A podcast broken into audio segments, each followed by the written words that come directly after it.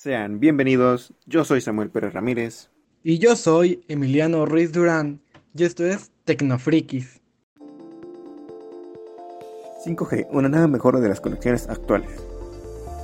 Hoy presentamos a dos invitados, Christopher Farid García Marín y Abril Hernández García.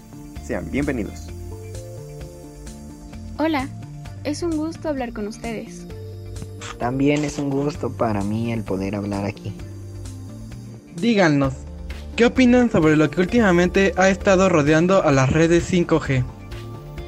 En mi opinión, esto se ha descontrolado debido a la desinformación de las personas y el miedo que se tiene debido a la pandemia que estamos viviendo.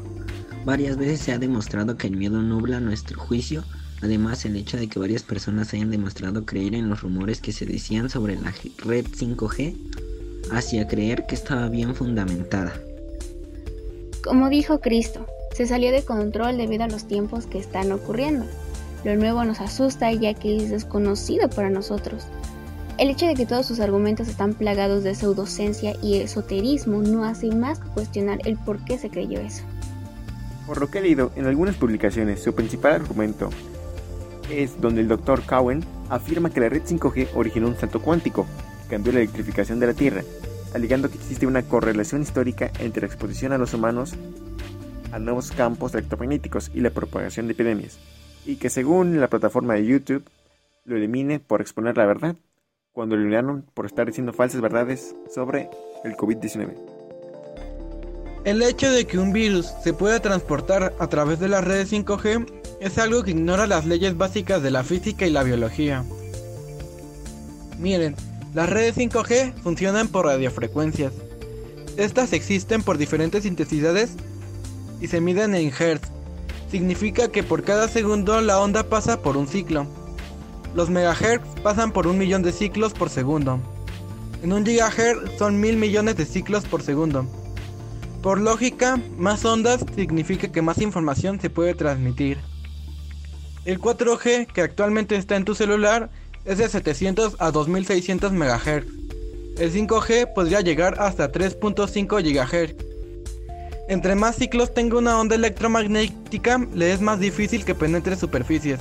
El 5G incluso se ve afectado por las gotas de lluvia.